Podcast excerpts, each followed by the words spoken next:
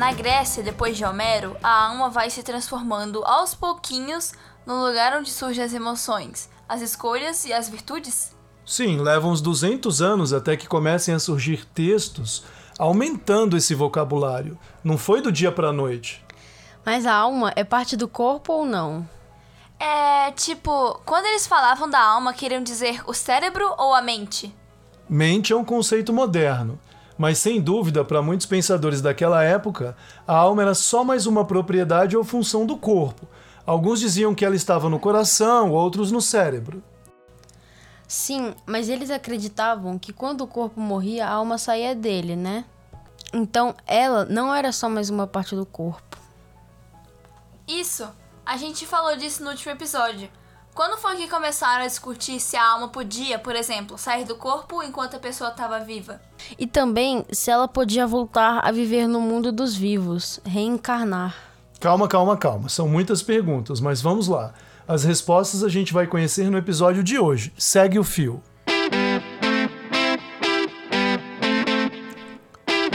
Para começar, é preciso entender o seguinte: os gregos dessa época, por volta do ano 600 a.C., não tinham uma palavra para representar o local dos pensamentos ou das emoções, como a gente tem a palavra mente ou self, por exemplo.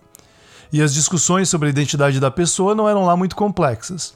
A pessoa era aquele corpo que estava ali na sua frente e pronto. Lembram quando eu disse que Homero, por várias vezes, escreveu que após a morte a alma do morto foi para o Hades? Mas ele mesmo, o morto, ficou ali no campo de batalha, então, isso aí já é uma certa confusão para definir a identidade real do indivíduo. Na verdade, no começo das reflexões realmente filosóficas sobre a alma, esse problema da capacidade de pensar, da identidade ou das emoções ainda nem entra em cena. Tales de Mileto, o primeiro filósofo, chegou a esboçar uma reflexão sobre a alma. Lembram-se, eu disse também que havia uma ideia muito antiga, ideia que afirmava que tudo que é vivo tem uma alma. Então, para Tales, isso significava que tudo que era vivo era capaz de gerar algum tipo de movimento, era capaz de mover as coisas, ou que continha em si mesmo um movimento permanente de geração. As rochas não têm isso, mas os animais e as plantas sim. Pensando dessa forma, Thales enxergou essa propriedade até nos ímãs. Ora, se os ímãs atraem o ferro, eles são capazes de mover as coisas. Logo, possuem ânima ou alma. Bom, em Tales, o assunto meio que morre aí. O trabalho de aperfeiçoar o conceito de alma ia ficar para a galera que vinha logo depois.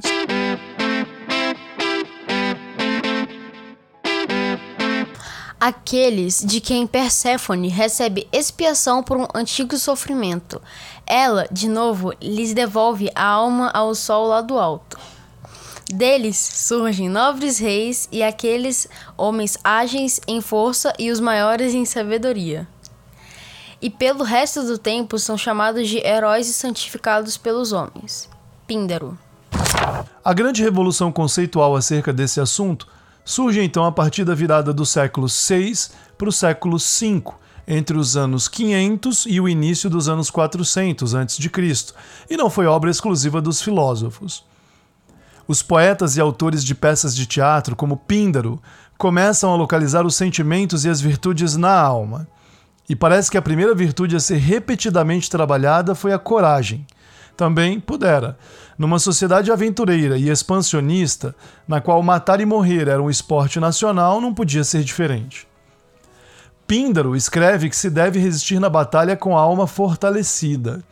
Para os historiadores Heródoto e Tucídides, as pessoas corajosas são aquelas que possuem almas resistentes e fortes. Já na peça Édipo, de Sófocles, Édipo afirma que sua alma lamenta a miséria de sua cidade e de seus habitantes.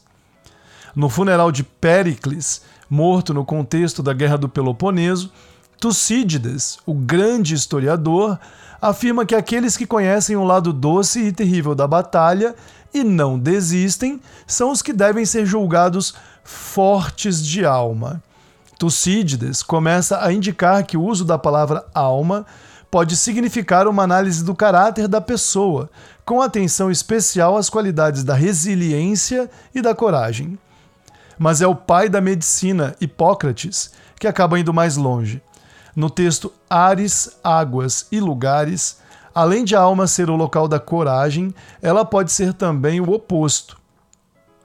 Cidadãos de segunda classe, afirma Hipócrates, não possuem a coragem e a resistência em suas almas por natureza. A virtude, nelas, deve ser imposta pela lei.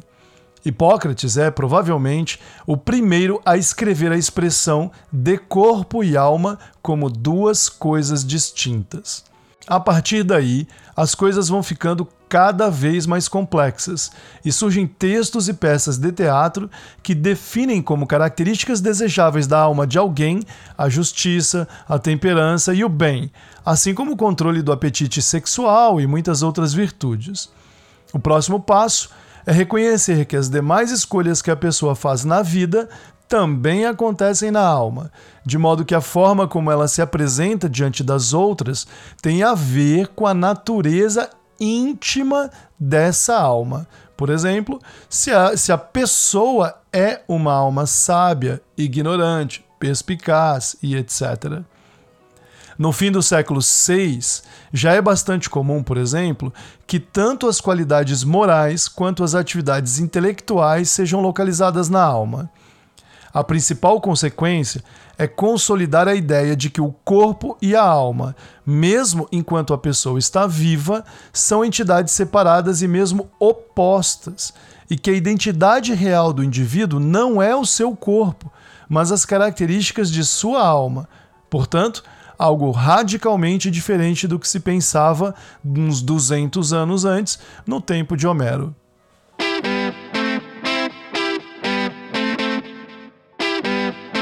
Pitágoras foi muito mais do que um político.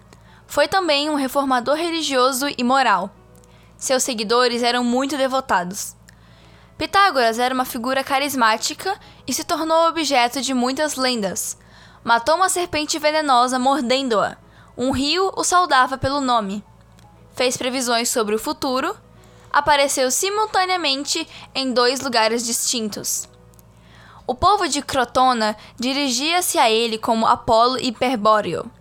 Os pitagóricos identificavam três tipos de seres racionais: os deuses, os seres humanos e os seres como Pitágoras. McKirahan. Antes de avançar, vamos definir algumas coisas aqui. Separar as definições de corpo e alma não fez com que a maioria dos pensadores abandonasse a ideia de que havia uma relação quase inseparável entre os dois. Ou seja, embora duas coisas distintas, na mente desses pensadores pré-socráticos, a maioria deles, não só os filósofos, mas poetas e autores de teatro, corpo e alma permaneciam entidades profundamente ligadas uma à outra. Junto com a palavra psique, desde Homero, também era comum se usar a palavra timos. Timos era uma palavra usada para se referir à vitalidade, ao sangue corrente nas veias, à força da vida. Homero às vezes usava timos para se referir à alma no corpo vivo, enquanto psique era usada quando o corpo morria e a alma saía dele. Daí que muito esforço filosófico foi feito para identificar no corpo o local em que a alma estava. O coração e o cérebro eram os locais preferidos. Platão, mais tarde, chegou ao ponto de construir uma teoria da alma dividida em três partes, sendo que cada uma delas tinha uma relação mais próxima com uma região do corpo: o baixo ventre, o peito e o cérebro. Desse modo, se a gente pegar o caminho de tentar entender as características da alma enquanto funções do corpo vivo, a gente vai discutir consciência, raciocínio, memória, sentimentos, até chegar à ideia moderna de mente. Mas existe um outro caminho, que é o de analisar como surgiu e como se desenvolveu a ideia de uma psique que pode se libertar do corpo e manter a consciência fora dele. Assim, dois caminhos: a alma no corpo e a alma que pode existir inteiramente fora do corpo. O mais intrigante é que o pontapé inicial para pensar sobre os dois caminhos foi dado muito provavelmente pelo mesmo pensador, Pitágoras. Para atender bem às finalidades deste episódio, eu vou deixar de lado a teoria da alma no corpo e me concentrar nas teorias sobre a alma e a possibilidade de sua existência fora do corpo. Segue aí.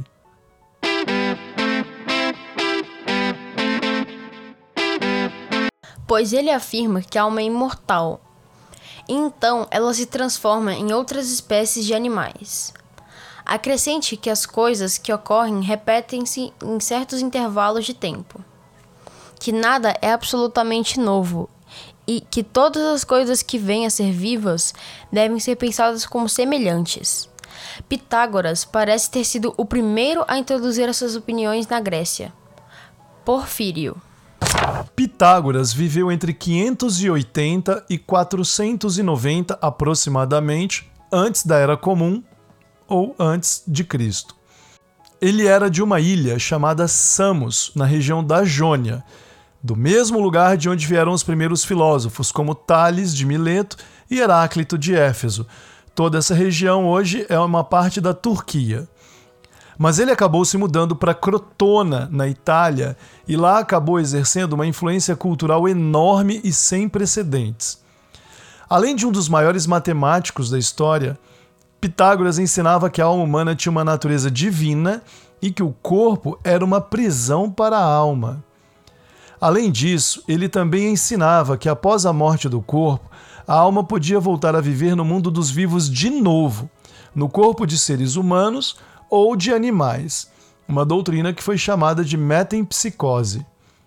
Como consequência da doutrina da metempsicose, os pitagóricos pregavam o vegetarianismo, o que era muito ofensivo para a religião tradicional, fortemente baseada no sacrifício de animais. Também se deve ao ensino dos pitagóricos a ideia de que após a morte haveria separação entre bons e maus, e de que voltar a viver no mundo era uma forma de corrigir erros e purificar a alma. Como eu disse antes, a influência de Pitágoras foi enorme, a começar pelos próprios filósofos. Além da multidão de grandes discípulos, como Parmênides e Empédocles, o pitagorismo chegou até Platão, e mesmo em Roma, muitos séculos depois, o pensamento de Pitágoras continuava sendo aperfeiçoado. Existe muita discussão sobre o quanto Pitágoras influenciou ou foi influenciado pelos órficos. Falei do orfismo lá no episódio 1, dá um confere lá. O orfismo e o pitagorismo eram muito parecidos em vários aspectos, embora bem diferentes em outros. O que importa é que esses dois movimentos intelectuais, o orfismo e o pitagorismo, mais os mistérios de Eleusis e os mistérios dionisíacos, foram responsáveis por produzir uma mudança filosófica e religiosa profunda na Grécia.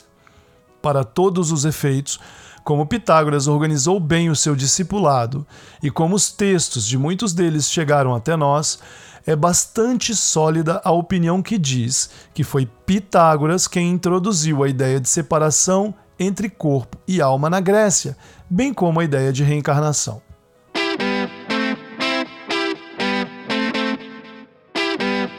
Pitágoras disse a respeito de si próprio que em outra vida ele foi Etalides, filho de Hermes, quando adquiriu a capacidade de se lembrar de todas as suas vidas. Depois, ele entrou no corpo de Euforbo e foi ferido por Menelau na guerra de Troia.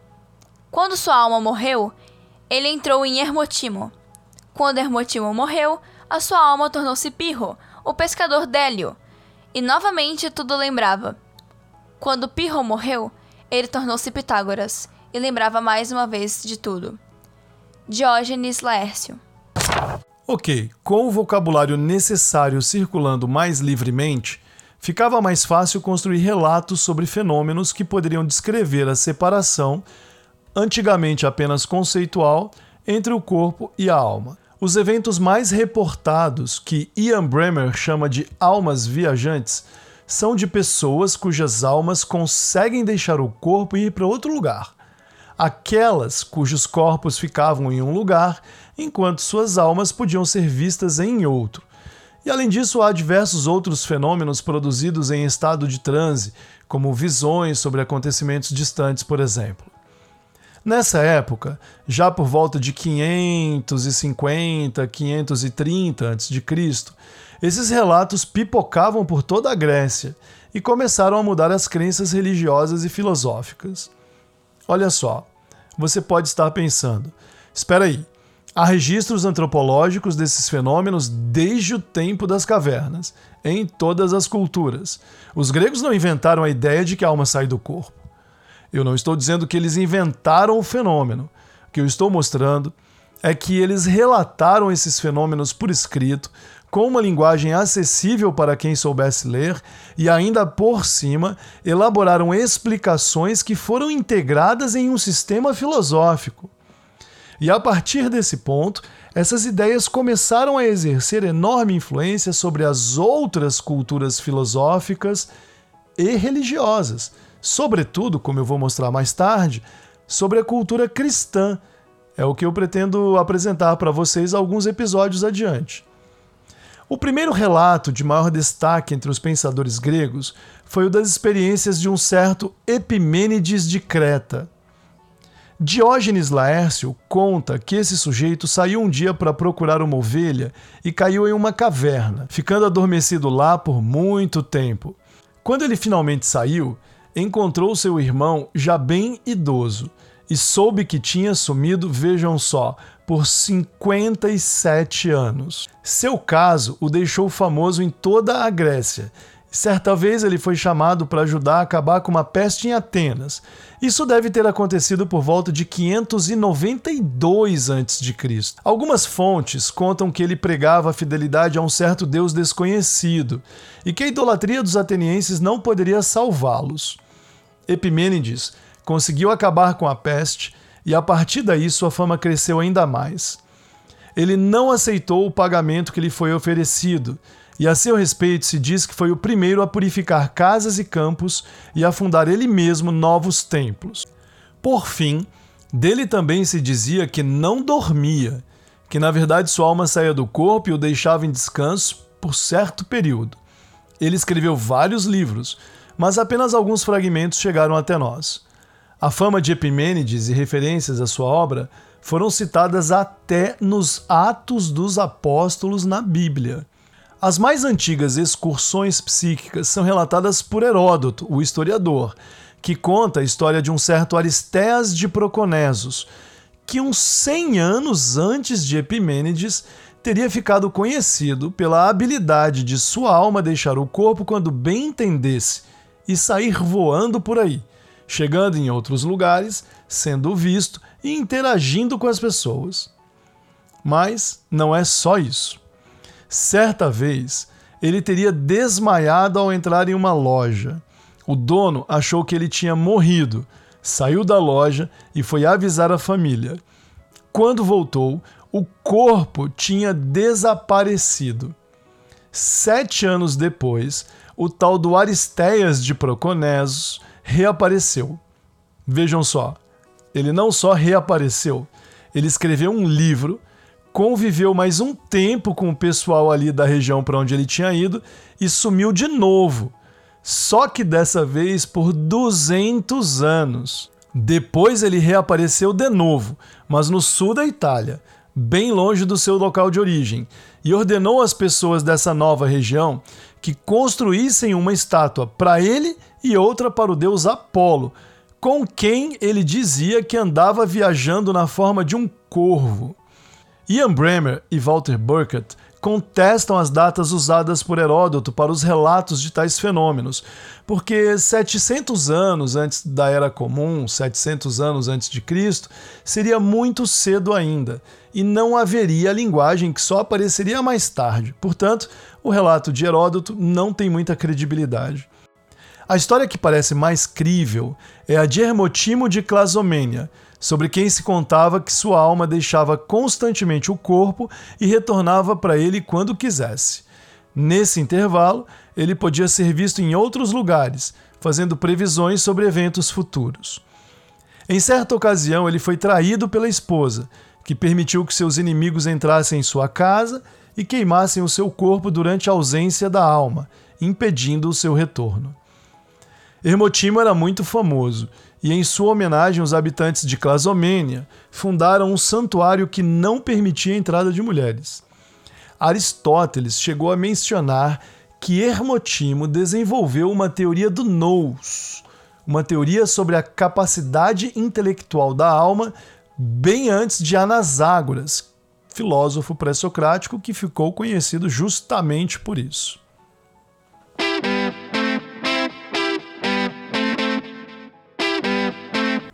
Entre as feras nascem como leões, que os covis têm nas montanhas e as camas no chão, e como loureiros, entre as árvores de belas copas. Mas por fim, vêm para o meio dos homens terrenos como adivinhos, bardos, médicos e príncipes.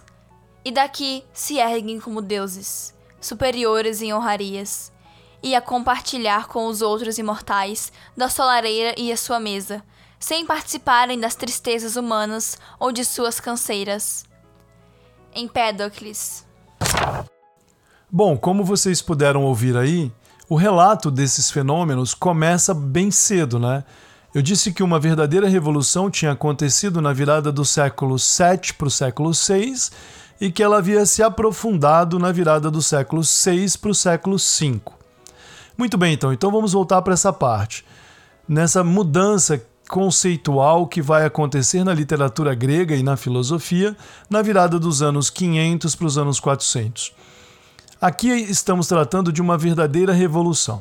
Novas teorias sobre a alma e a vida após a morte começam a mudar a cultura da época. Como a gente tem visto, a religião dos gregos, aos nossos olhos de hoje, ia nos parecer até bastante materialista, por assim dizer. Mas com a introdução na Grécia por Pitágoras de uma ideia de alma objetivamente separada do corpo, esse cenário iria mudar em quatro passos. Primeiro, como vimos, poetas e escritores começaram a localizar na alma virtudes, emoções e a capacidade de pensar e fazer escolhas. Em segundo lugar, surgiu a separação mais objetiva entre corpo e alma. Depois, vieram os relatos sobre a capacidade de alma deixar o corpo da pessoa, inclusive quando ela ainda estava viva, e de manter a consciência fora do corpo. O último passo desse caminho, e que vai impactar diretamente sobre a concepção grega de vida após a morte, é o surgimento da ideia de reencarnação, ou, como eles chamavam no começo, de metempsicose.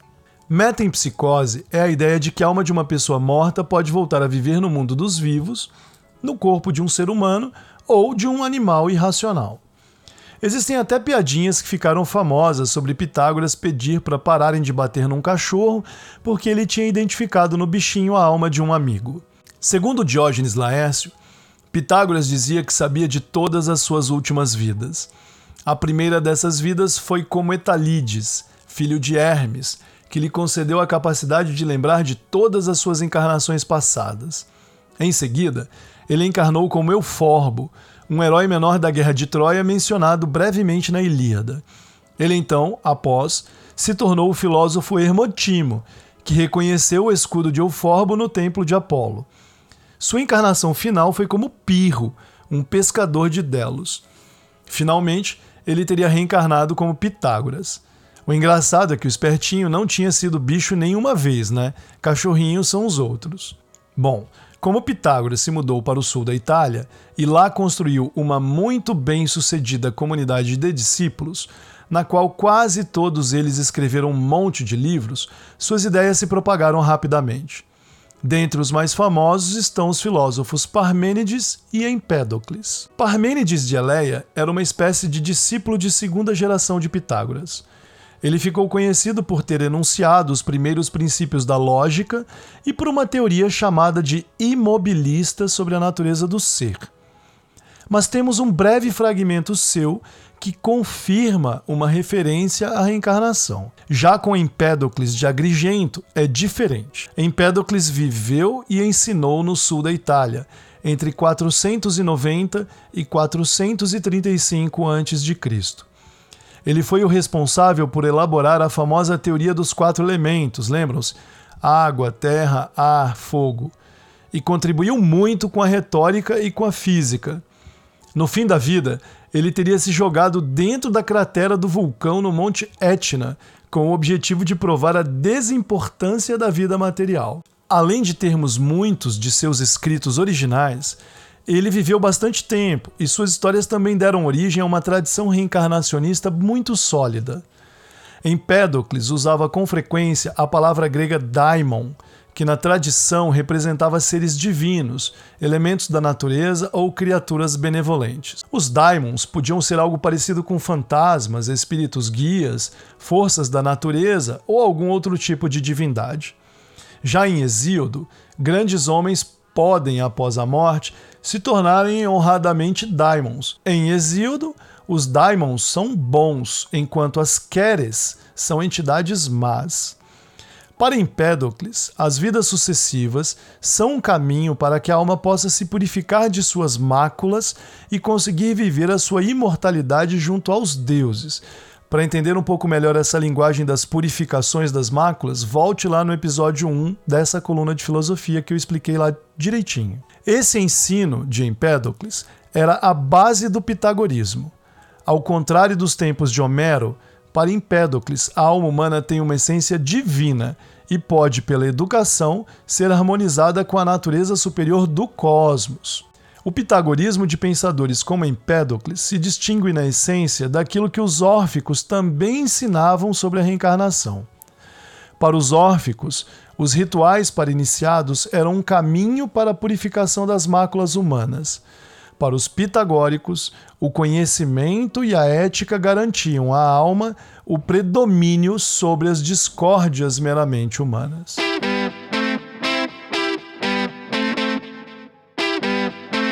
Muito bem, pessoal, percebemos aí que o caminho até que uma ideia mais nítida de separação entre corpo e alma chegasse à literatura e à filosofia grega foi longo. Mas depois de Pitágoras, essa ideia se difundiu muito rapidamente e, graças à influência dos órficos e dos pitagóricos, a ideia de purificação da alma por meio da reencarnação vai chegar até Platão. Já antecipo que esse diagnóstico não é simples. Hoje, poucos estudiosos da filosofia antiga defendem que Platão era de fato reencarnacionista. No próximo episódio, vamos começar a discutir esse assunto e ver como Platão propôs uma teoria da alma e de que forma os mitos de que se utiliza comunicam sim as ideias reencarnacionistas, seja de forma alegórica, seja como ensinamento acerca da realidade de todos nós. Mas por hoje está de bom tamanho. Muito bem, pessoal, muito obrigado por terem nos acompanhado até aqui. Não se esqueça de compartilhar o episódio se você gostou. Nós temos uma página lá no Instagram, Cast dos Espíritos, e no Twitter, EspíritosCast. Eu vou postar lá no Instagram as referências bibliográficas utilizadas para a construção do texto do episódio. A nossa pesquisa está evoluindo para analisar a influência das ideias da filosofia grega na construção do cristianismo primitivo e do Espiritismo posteriormente. Não deixe de nos acompanhar, fique ligado e muito obrigado mais uma vez a Alice e o Tomás que tem me ajudado nessa empreitada. Até o próximo episódio.